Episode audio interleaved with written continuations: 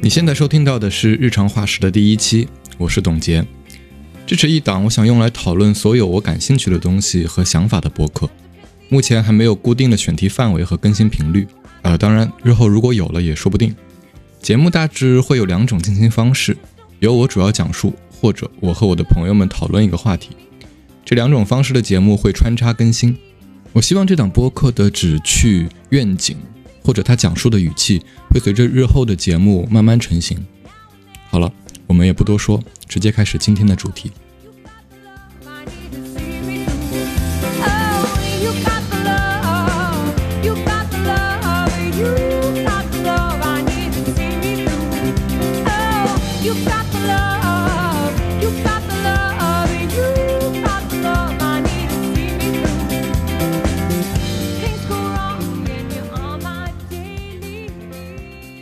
大概是上周的时候吧，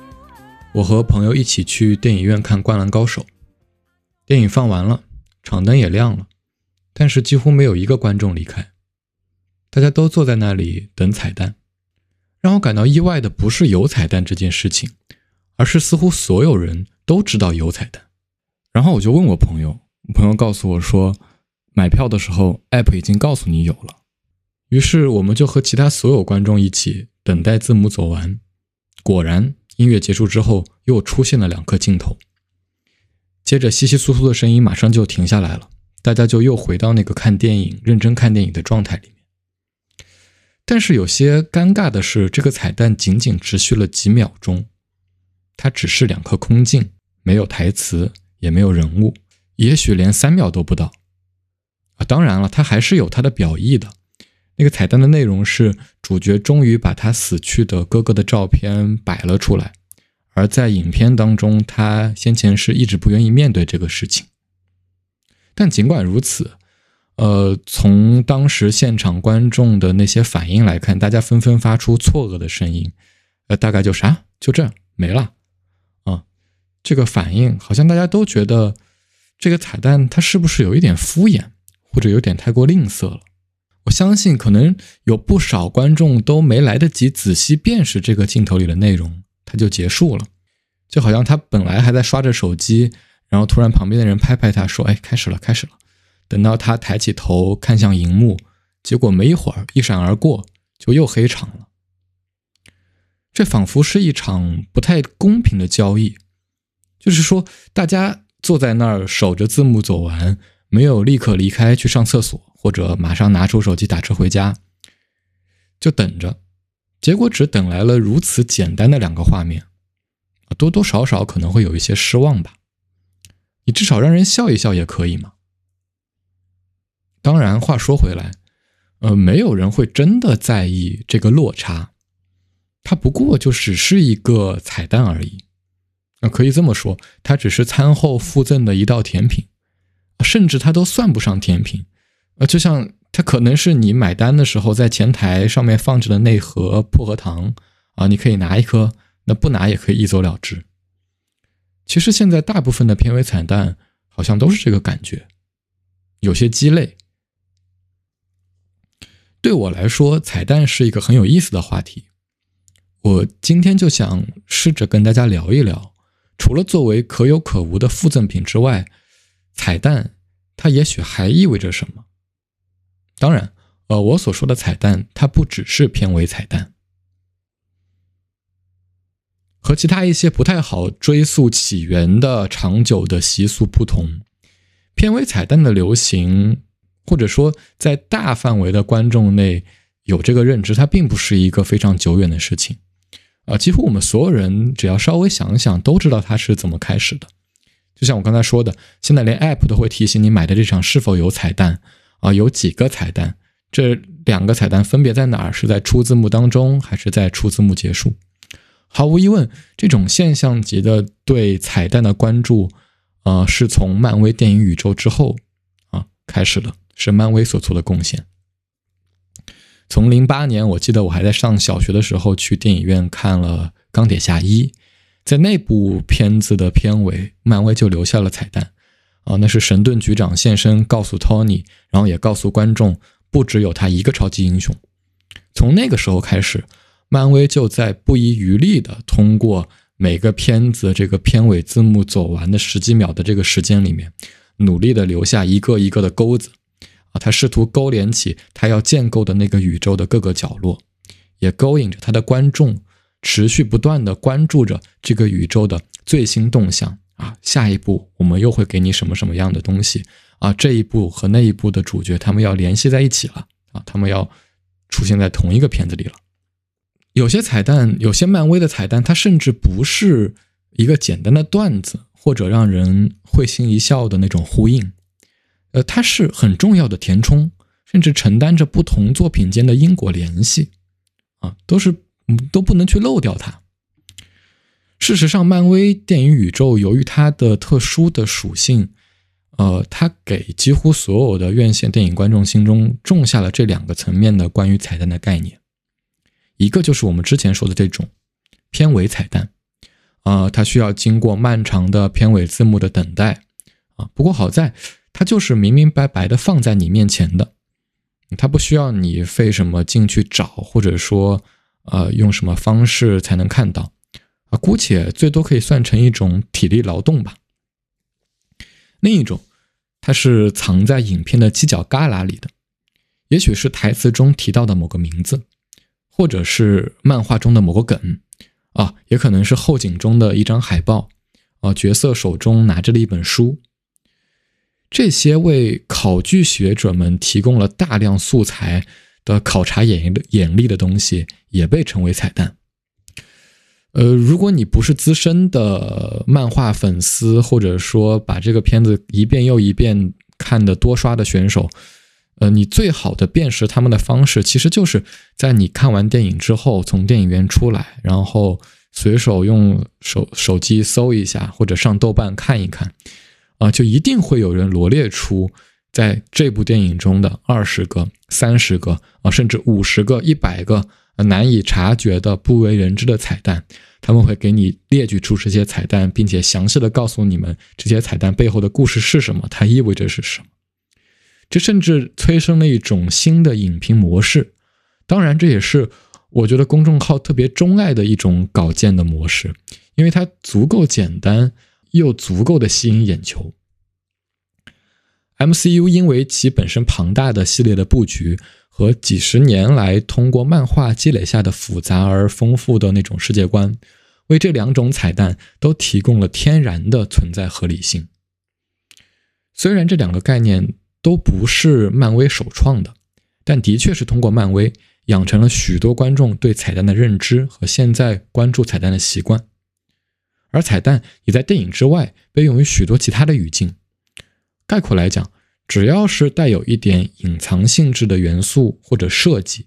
甚至是一个计划外的惊喜，好像都可以被称为彩蛋。除了上面所说的两种电影的彩蛋之外，啊，还有两种，也许是我觉得更值得为大家说一下的。啊，一种它不依赖于特定的媒介，呃，勉强可以说是刚才那种隐藏元素的升级版吧。这种彩蛋往往经过更加精密的加密或者伪装，存在于比较经典的文学、绘画、音乐作品之中，比如莎士比亚和巴赫的作品，甚至他们常常带有阴谋论的色彩，他们引人入胜。大家可以试着想一想《达芬奇密码》，啊，可能这些彩蛋被极致的艺术加工之后，就会变成那个样子。当然。这也和这些作品他们时间足够久远，他们的不可考证性，还有本身的经典地位息息相关。我们之后还会提到他们。另一种我想好好说说的彩蛋，它则属于一种特别的媒介——电脑程序。程序彩蛋可能是 Windows 操作系统里面的，可能是谷歌浏览器里面的，也可能是任意一款电子游戏当中的。他们的有趣之处在于，呃，也是区别于上述其他彩蛋的地方在于，他们不是简单的被发现或是看见，而是需要被触发。在某种意义上，游戏里的作弊码也可以属于程序彩蛋的一种。呃，比如你玩 GTA 的时候，你输入一串没有意义，或者有时候是带着戏谑含义的一句短语，然后你的角色就变得无敌了，你的血满了，不会再掉血了，或者你一下子你就变得满身武器，然后都拥有无限弹药，无敌了。我记得我在上小学的时候玩《帝国时代二：征服者》，当时它有一个彩蛋是可以刷出一辆蓝色跑车，啊，呃，实际上如果你用 Ctrl C 加 Ctrl V 的话，你可以在几秒钟之内刷出几十辆这种跑车。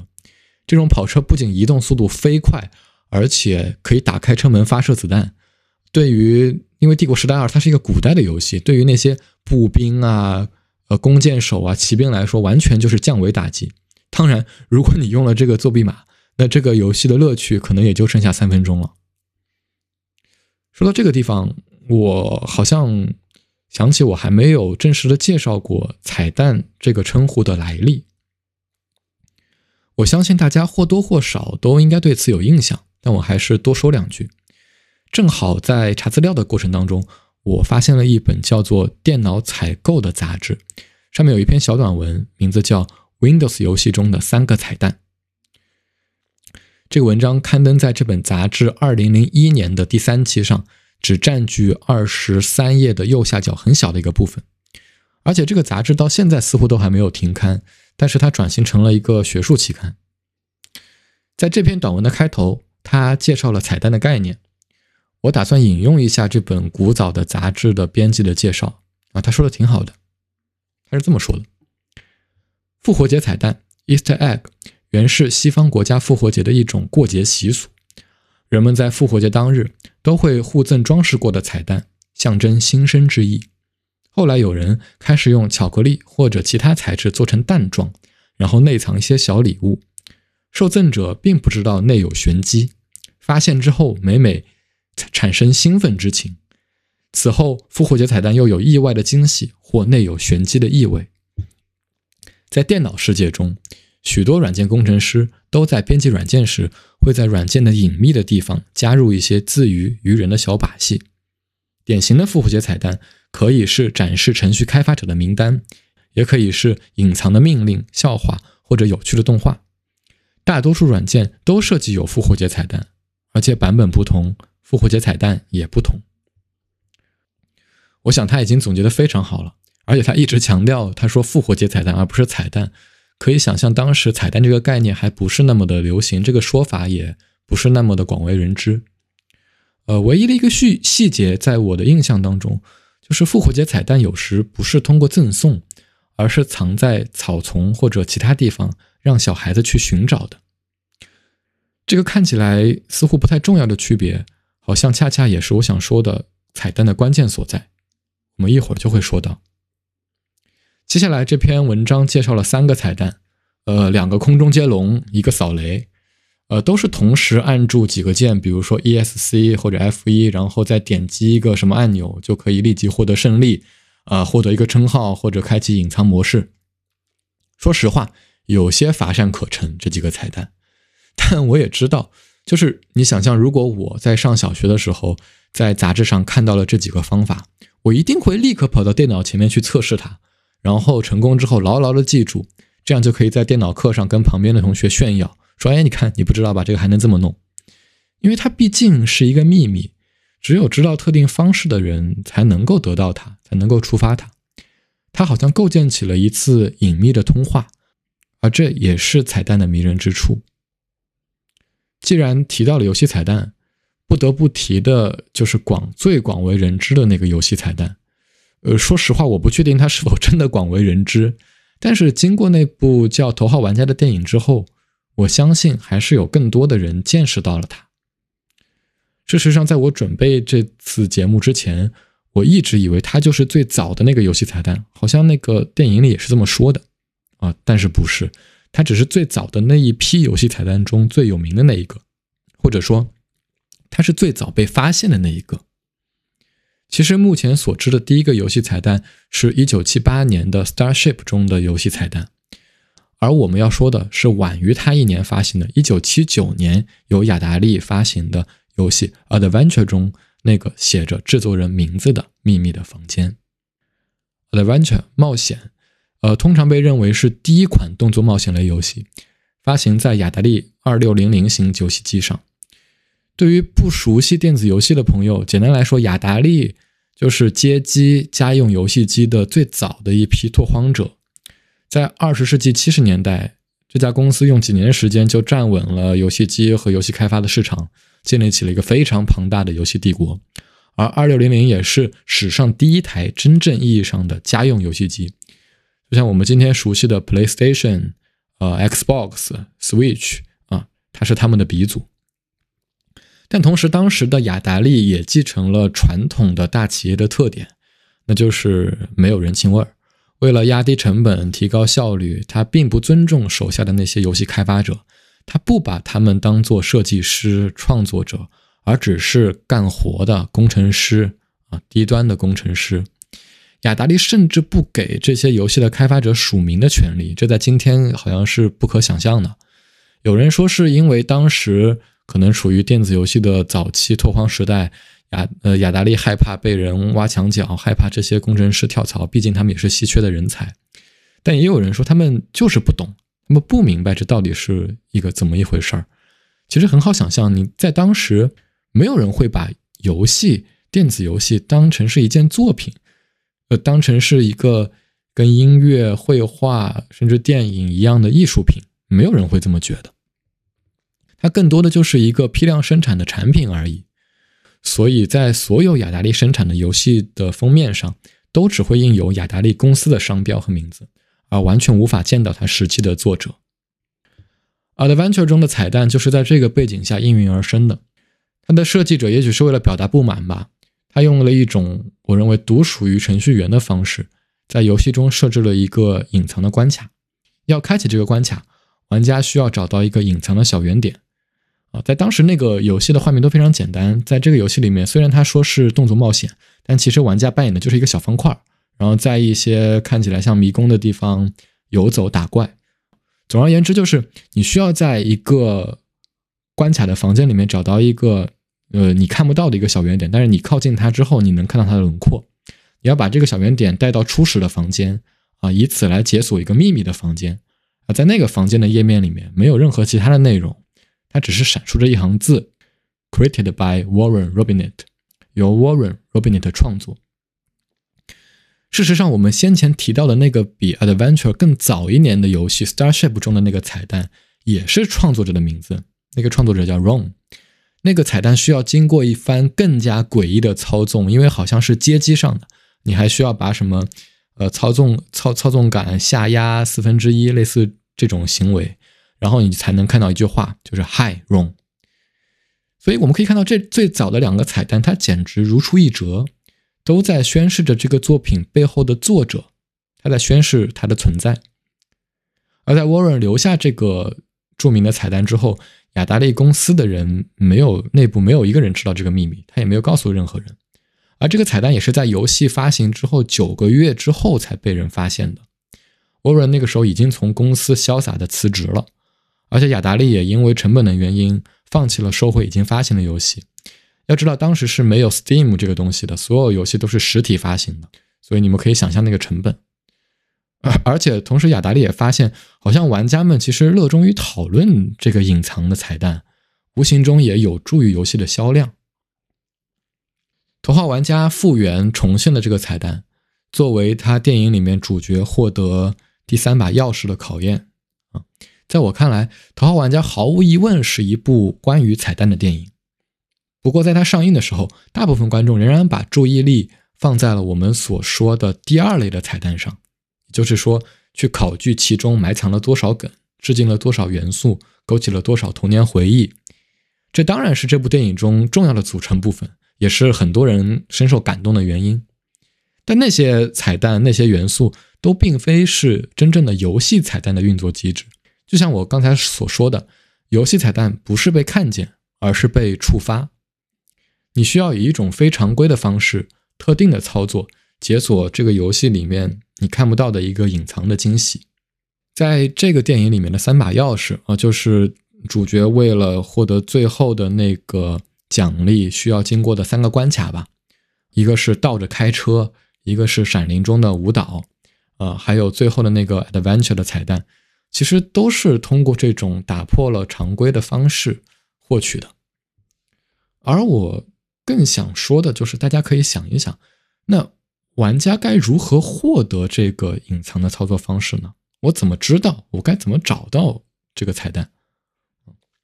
其实，在现实当中，在绝大多数的程序和游戏当中，你只能在不经意间尝试出来。这往往可能出自两种情况：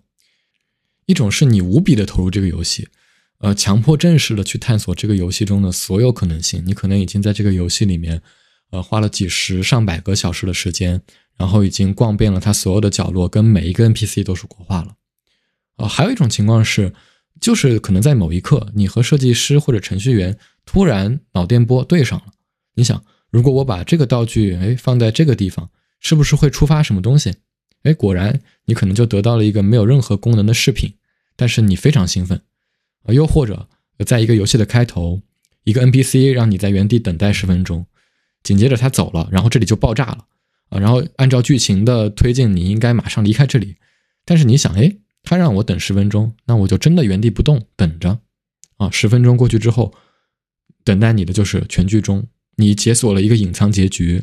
那个结局就是之后的一切都没有发生。然后制作人员表已经开始滚动了，嗯，但是在电影《头号玩家》里面，斯皮尔伯格关于如何触发彩蛋，给了我们一个更加温暖，也可能是我觉得更加具有提炼性的可能，那就是玩家足够了解这个游戏和它的设计者，或者说足够理解它。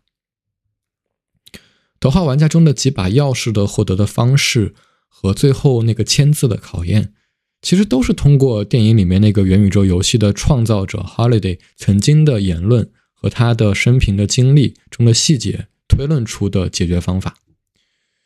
比如 Holiday 曾经在公司的时候面对一个质问，就是别人跟他说事物都在进步，然后 Holiday 说为什么我们不能倒退一次？所以那个电影的主角才想到，呃，第一关赛车比赛不是要赢，而是要往后开倒车。呃，包括。呃，第二个那个闪灵的舞会，其实是在说他最大的恐惧是无法向喜欢的女孩表达他的爱意。也正因为此，与其说这些彩蛋是在强调要打破规则，或者说享受游玩的过程，而不是赢，不如我觉得他其实是在指向 Holiday 临走前对主角说的最后一句台词，那就是“谢谢你来玩我的游戏”。对。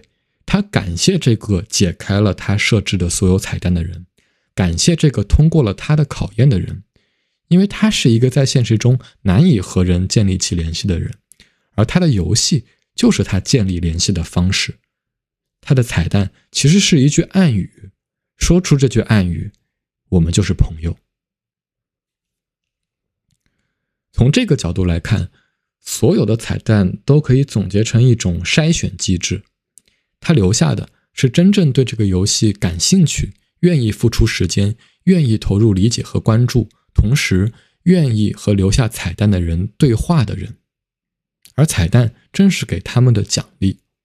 这个奖励不需要有任何实际的作用，因为发现他的兴奋的本身就已经足够迷人了。这是一种很朴素的惺惺相惜，在创作者和他的观众、玩家、读者之间建立起某种心照不宣的联系。事实上，让我们如果带着这个视角去看前面那些考据式的彩蛋，他们也依然是一种暗语，依然是一种筛选，只不过他们更加直白，也更加简单。他可能是在说：“嘿，你看，我们都着迷于同一支乐队。”或者“哦，嘿，你看过我的上一部电影吧？”或者说，就是啊，这这本小说就是我的灵感来源。你猜对了。我们当然可以批判，这无非是一种报菜名式的找同类的方式，就好像你喜欢托斯托耶夫斯基，我也喜欢哦，我们都是文化人。你也可以恶意的揣测，他只是为了增加一些话题讨论度，让媒体公众号多写写稿子，甚至他就是创作者的自恋、自我致敬，他想建构起自己的宇宙。但同时，我们也无法否认，这期间无疑也有真诚和简单的趣味。在“夹带私货”这个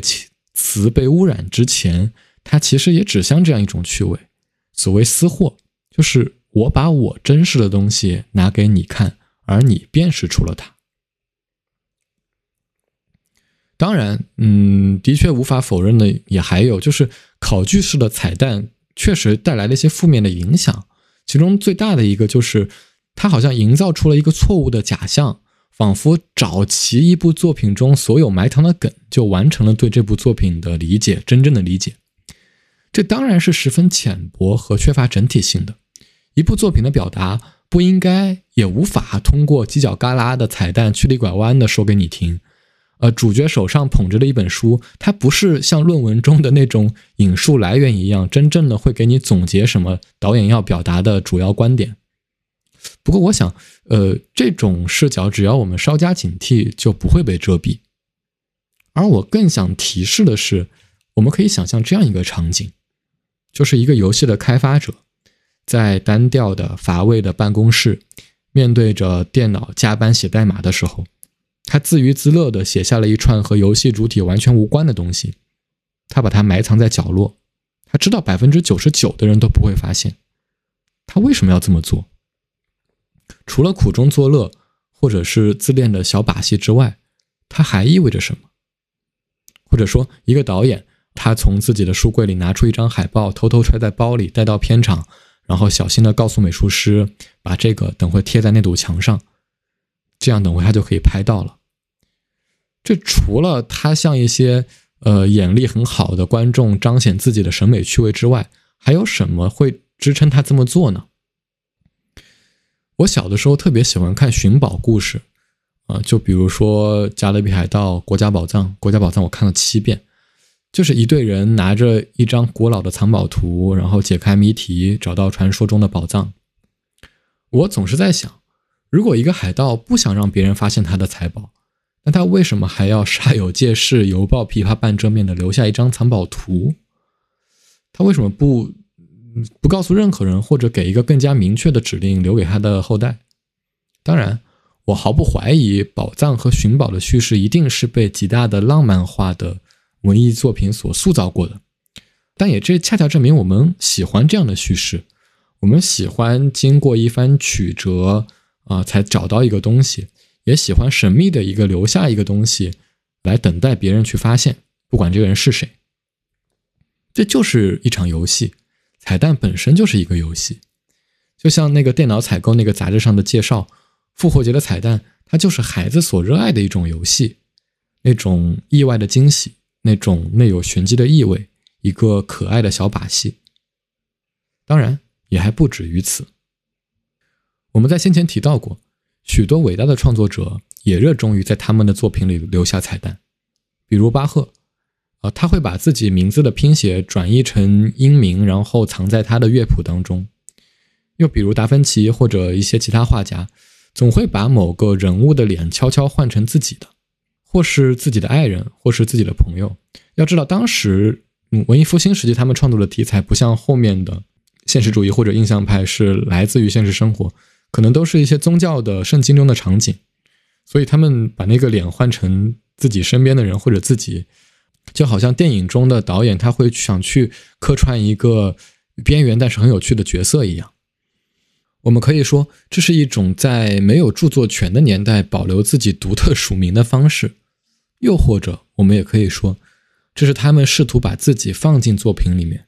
然后让自己伴随着这个作品存在下去。在这个世界上留下某个痕迹，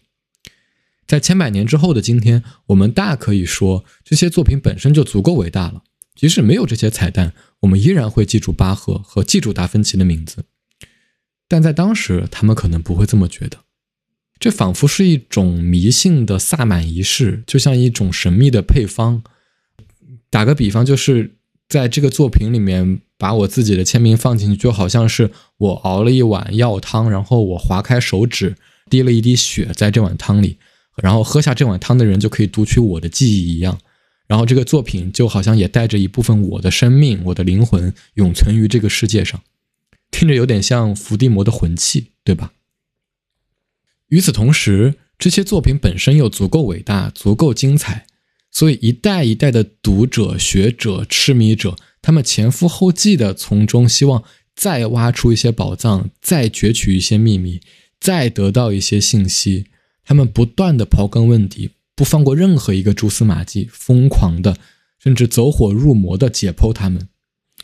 你会发现，只要这种挖掘深入到一定程度，甚至不用多深入吧，它一定会和创作者本人产生关系的。就是这个作者他的生平、他的喜好、他的私生活、他的怪癖，甚至他是否存在，都要从这个作品中找到答案。如果你听过基和关于 Jonathan Blow 游戏哲学的那期节目，你一定知道 Moriarty 那篇名为《诗篇四十六的秘密》的那个演讲。呃，我非常推荐大家去听一下那期节目，也可以去看一下那篇演讲的文章。呃，我就不复述了。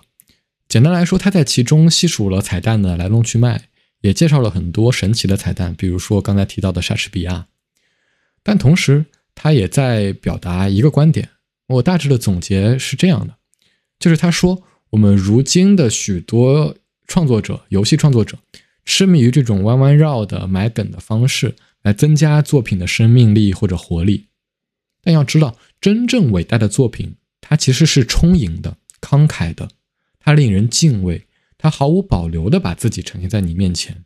你只需要感受被它笼罩，而根本不需要去研究这些角落里的秘密。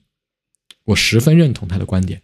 一个作品的美，当然是应该像康德所说的那样，是无目的的和目的性，是崇高的，是直击人心的。是油然而生的，他没有必要耍这些小把戏。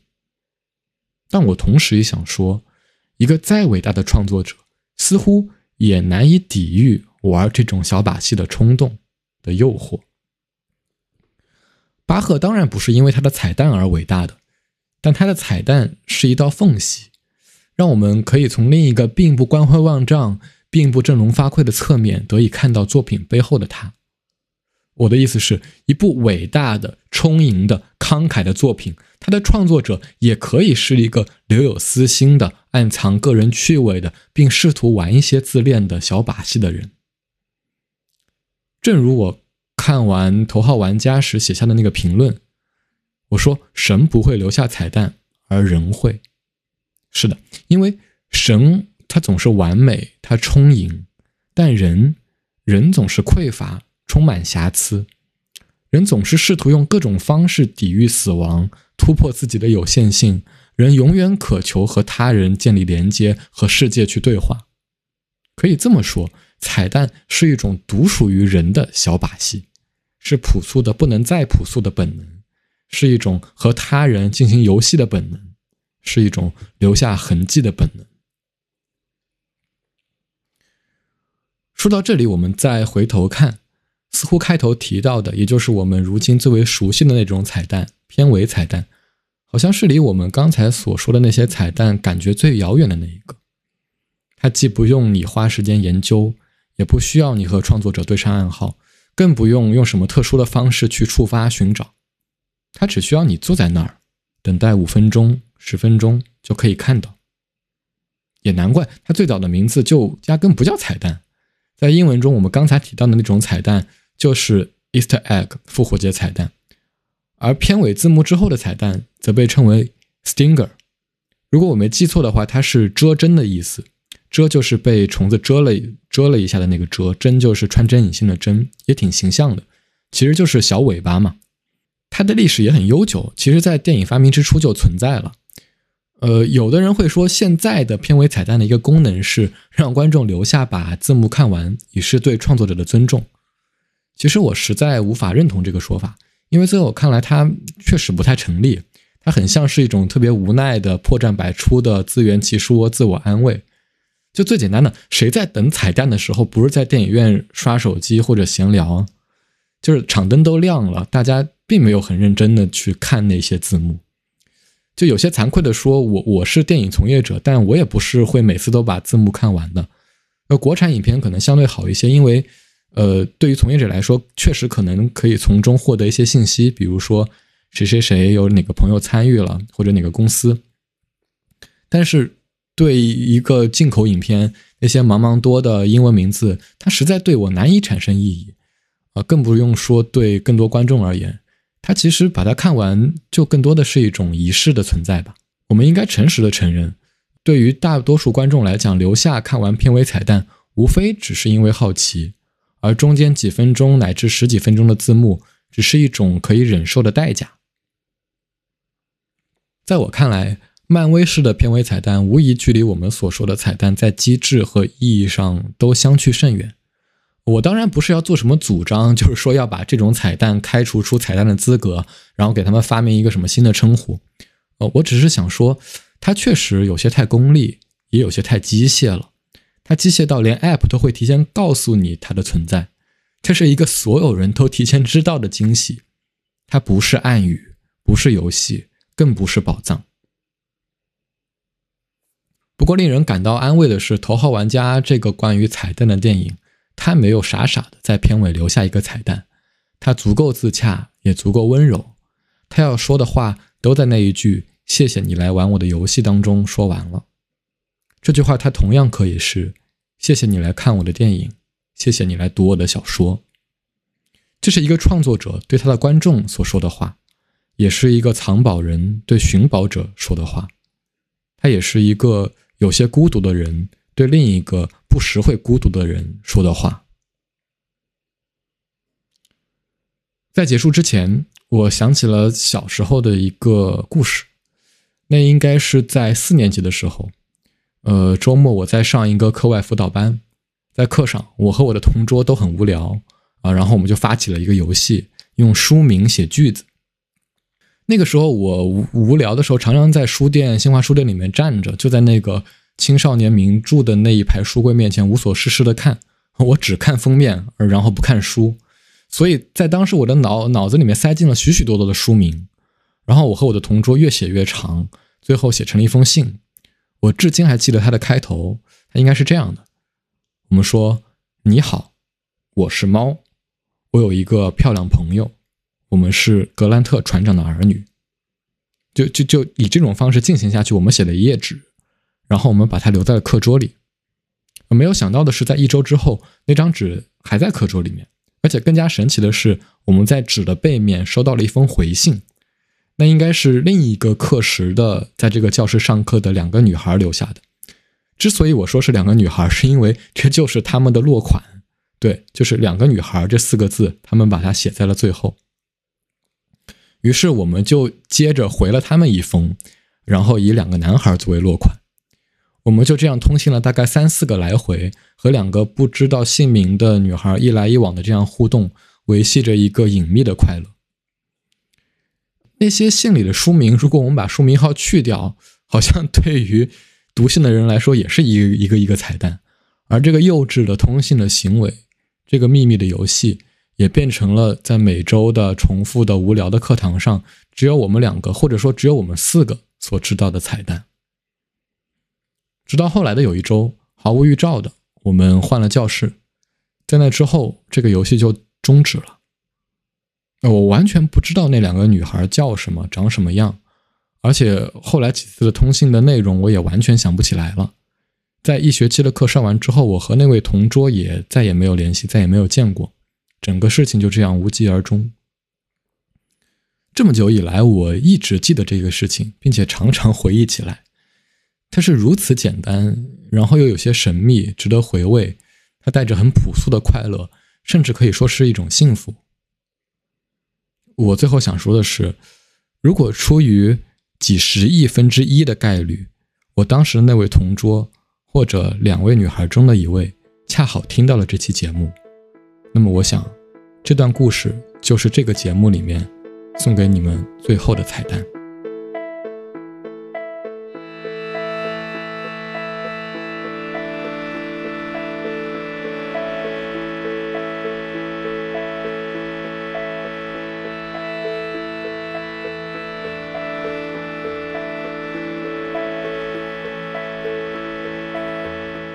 感谢收听本期日常化时。